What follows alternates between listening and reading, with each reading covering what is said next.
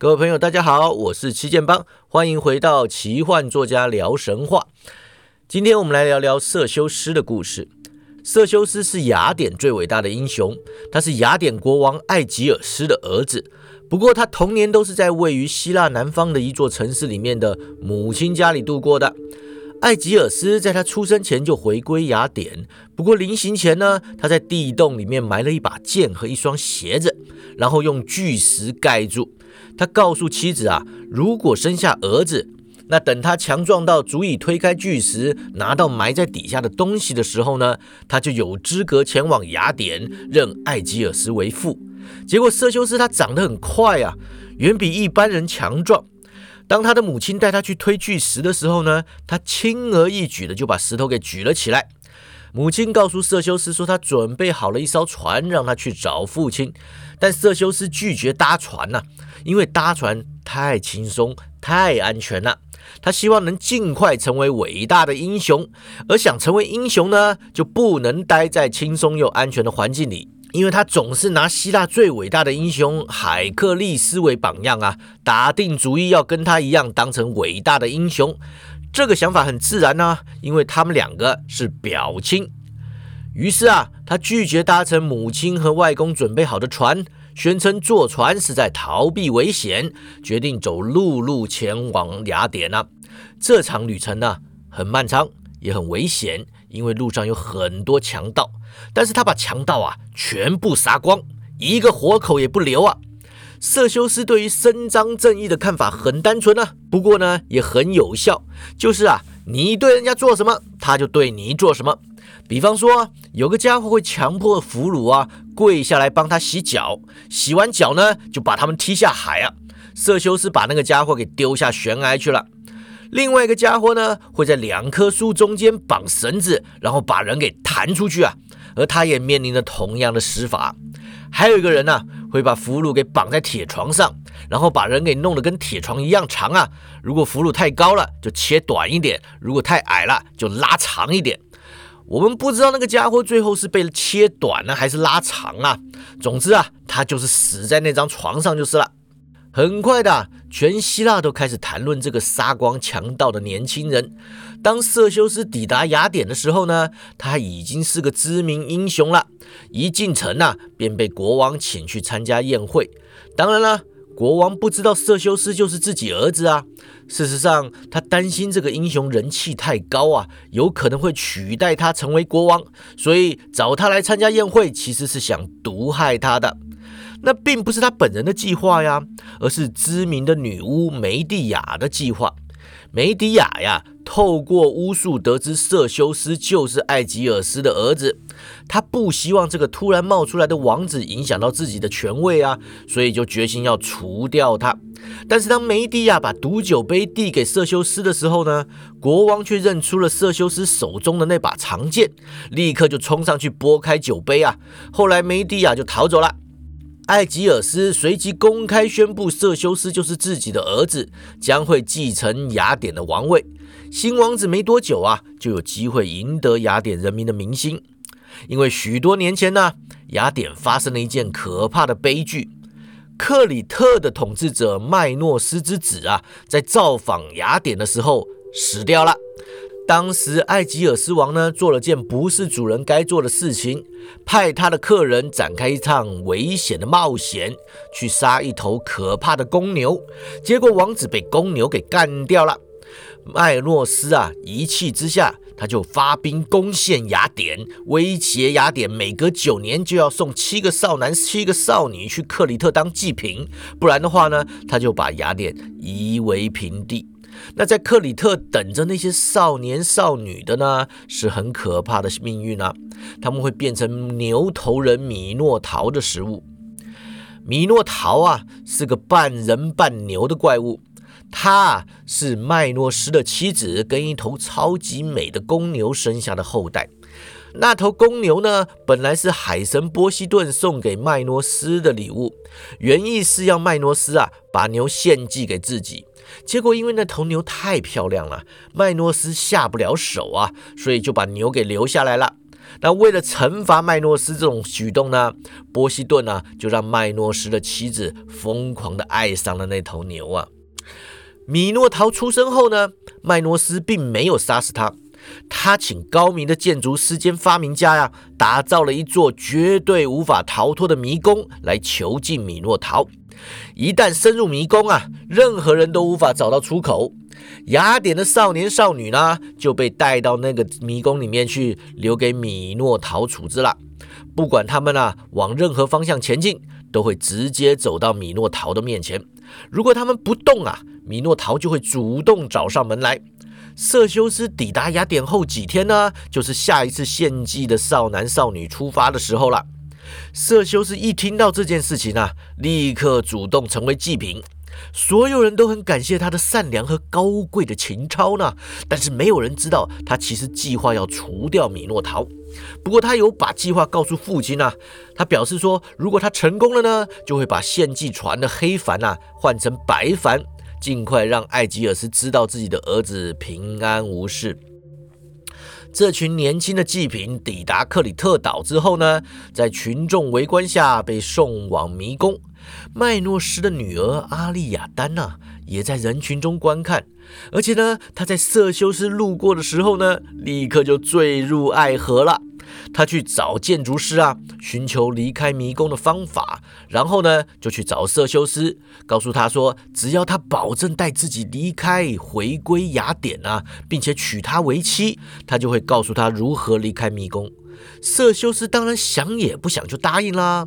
于是呢，他就把建筑师交给他的道具呢，给了色修斯。那是一团线球啊，只要把线球的一端绑在门上，然后边走边放线。那瑟修斯就可以找到迷宫的出路了。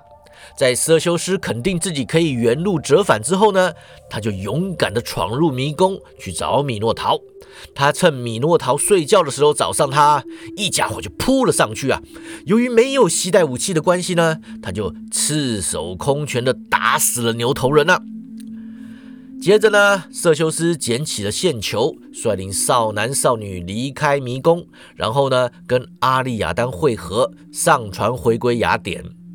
半路上，阿利亚丹晕船晕得太厉害了，于是瑟修斯就找了座小岛靠岸，让阿利亚丹上岸休息。瑟修斯有事必须回到船上啊，结果被一阵大风给刮到海上去。当他再度回到那座小岛的时候呢？阿利亚丹已经死了，这件事让他深受打击啊，导致他在接近雅典的时候忘记把黑帆换成白帆了。他父亲艾吉尔斯在雅典卫城上看见黑帆呢，认定儿子已经死了，当场啊就跳海自杀了。后来人们就把他自杀的海域称之为爱琴海。于是呢，瑟修斯就成为了雅典之王啊。史上最睿智又最无心领导的国王，他告诉人民说，他不希望统治他们，他希望由人民组成政府，所有的人地位平等。他辞去了王位，组成民主政体，建立议会厅，让公民聚集投票。他唯一保有的公职呢，就是军队的统帅。如此。雅典成为世界上最快乐、最富足的城市，唯一真正的自由之家，世界上唯一由人民统治的地方。这就是为什么在七雄大战底比斯之役过后呢？当底比斯拒绝埋葬敌方尸体时，战败方会去找瑟修斯和雅典人帮忙的缘故啦。因为他们相信，在此人领导下的自由人民呢，绝对不会做事无助的使者遭人羞辱。他们想对了，瑟修斯率领军队攻打底比斯，征服对方，强迫他们啊埋葬死去的敌军。但战胜的瑟修斯并没有要求底比斯人为他们的所作所为付出代价，他拒绝让自己的部队入城掠夺啊！他不是为了伤害底比斯而来的，他是为了埋葬死者而来的。达到目的之后，他就率领部队回归雅典了。他还在其他的故事中透露出同样的特质。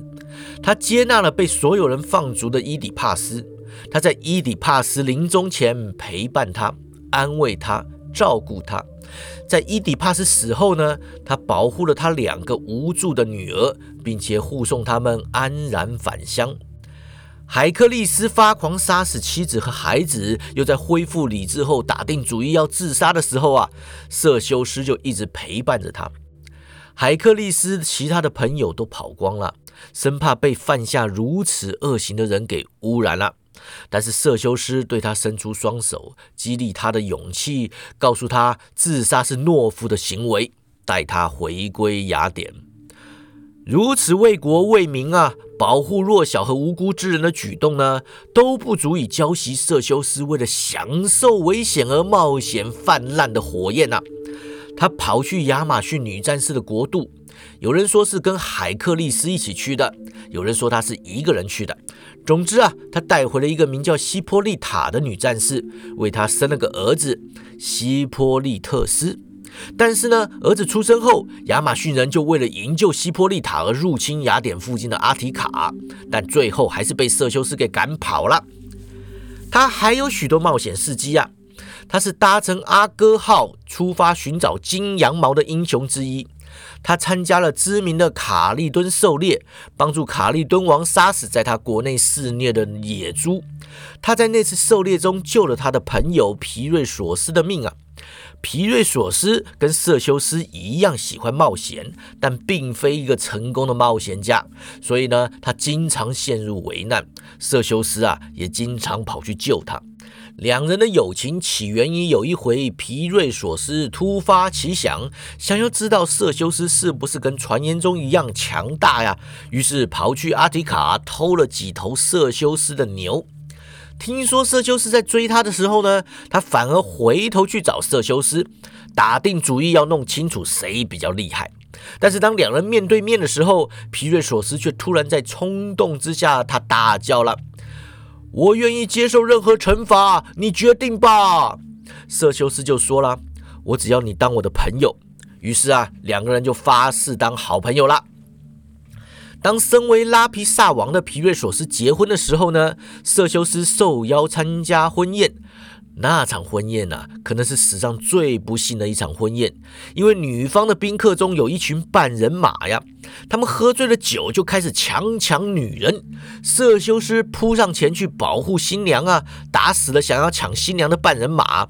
接着啊，就是一场大战啊，最后啊，拉皮萨人终于把所有的半人马都赶出他们国家。瑟修斯呢，从头到尾都在帮助他们，但在这两个人最后一场冒险中呢，瑟修斯没有办法解救他的朋友。皮瑞索斯的第一任妻子死后啊，他就决定自己如果再娶，一定要娶全宇宙防守最严密的女人，也就是呢，冥王黑帝斯的妻子波瑟芬。瑟修斯当然同意帮他呀，但由于这件事情实在太危险了，所以瑟修斯就说啊，首先他要去抢特洛伊的小美女海伦呐，养大之后呢，跟海伦结婚。此事虽然不能跟强暴波瑟芬相提并论呐，但是也够危险呐，足以满足皮瑞索斯的冒险欲望。瑟修斯成功绑架了小海伦呐，不过小海伦的两个哥哥就赶来救他。幸好当时呢，瑟修斯已经跟皮瑞索斯跑去地底世界了。我们不知道他们前往地底世界的细节啊，只知道黑帝斯从头到尾都很清楚他们来此的意图。他当然没有杀害他们啊，因为他们已经身处死者国度了。他邀请他们进来坐，那瑟修斯他们两个就很听话啦，在黑帝斯指定的椅子上坐下，然后就再也站不起来了。那张椅子叫做遗忘之椅。坐在上面的人呢，会忘记一切。瑟修斯心中变得一片空白啊，完全不想移动。皮瑞索斯就这么一直坐在那里了。不过瑟修斯倒是被海克利斯给救了回来。海克利斯跑去地底世界，把瑟修斯从椅子上给抬起来，然后就扛回地面去了。他也想对皮瑞索斯如法炮制啊，但是办不到，因为黑帝斯知道皮瑞索斯计划带走波瑟芬啊，所以就不放他走。瑟修斯晚年娶了阿利亚丹的妹妹菲德拉为妻，结果导致惨剧降临在他、他妻子还有亚马逊女人帮他生的儿子希波利特斯身上。他把希波利特斯送往南方的故乡抚养啊。希波利特斯长大后成为高强的运动员和猎人，瞧不起任何养尊处优的人，更看不起蠢到会坠入爱河的家伙。他鄙视爱神阿弗罗戴特，只崇拜狩猎女神阿提密斯。当瑟修斯带着菲德拉回到老家去找儿子的时候呢，问题就发生了。两父子的相处十分融洽呀，但是希波利特斯完全不把菲德拉看在眼里，他从来不去注意女人。可是菲德拉就不一样啦，他爱上了希波利特斯啊，疯狂又悲惨的爱上了自己的继子。他感到羞愧无比，但又完全无力抵抗这份爱，因为这件事情呢是阿弗罗戴特干的，因为希波利特斯惹火了爱神啊，于是他决定要严厉惩罚他。菲德拉活在痛苦之中啊，求助无门，最后决定要自杀，不让任何人知道原因。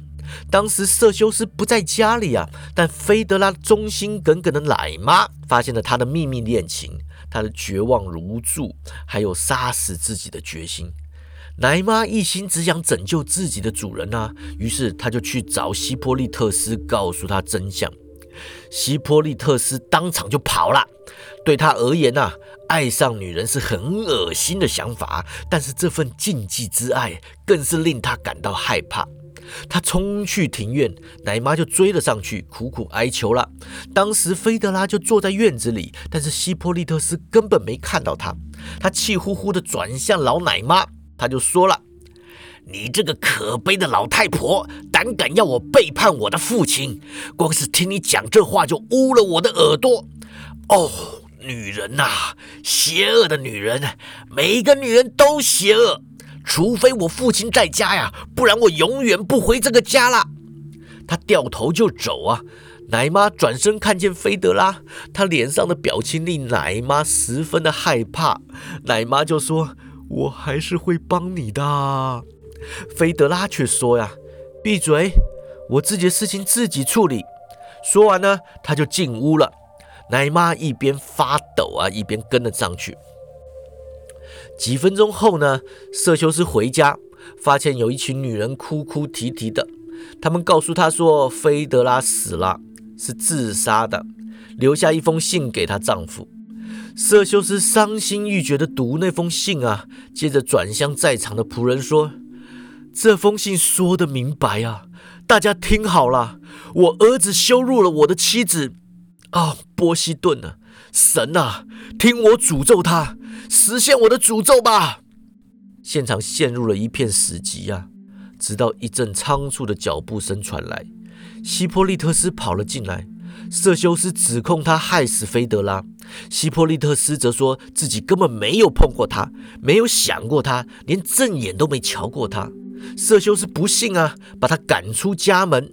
希波利特斯啊，离开永远不能回归的家园，驾车奔走在海边的路上。但他没有走远，因为他父亲的诅咒应验了。一只海怪破水而出，吓跑了他的马，导致马车摔烂了，把他给摔成了重伤。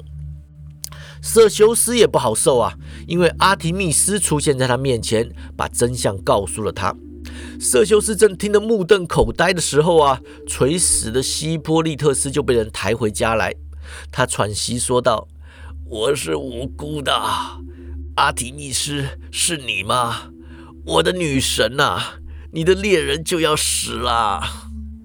阿提密斯就对他说：“啊，没有人能够取代你的地位，我最亲爱的凡人。”希波利特斯心碎的转向父亲啊，他就说：“父亲，亲爱的父亲，这不是你的错呀。”瑟修斯就很伤心的说了：“我好希望死的是我呀。”女神甜美的声音就说道：“把你儿子抱在怀里，瑟修斯。害死他的不是你，是阿弗罗戴特。听我说，他永远不会被遗忘。世人会透过歌谣和故事流传他的事迹。”女神消失了，希波利特斯也消失了。他展开了前往地底世界的旅程。瑟修斯的死亡也是个悲惨的故事啊。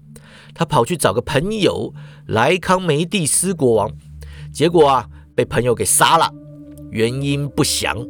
他死后呢，雅典人帮他建造了巨大的陵墓，宣称那里永远都会是奴隶、穷人和绝望无助之人的避风港，借以纪念这个终其一生都在努力保护弱者的伟人。色修斯的故事就到这里结束了。如果你喜欢听我讲故事啊，希望可以帮我分享给其他的朋友听。当然啦，如果你愿意上 Patreon 赞助我一下呢，那就更棒啦。奇幻作家聊神话，我们下回见。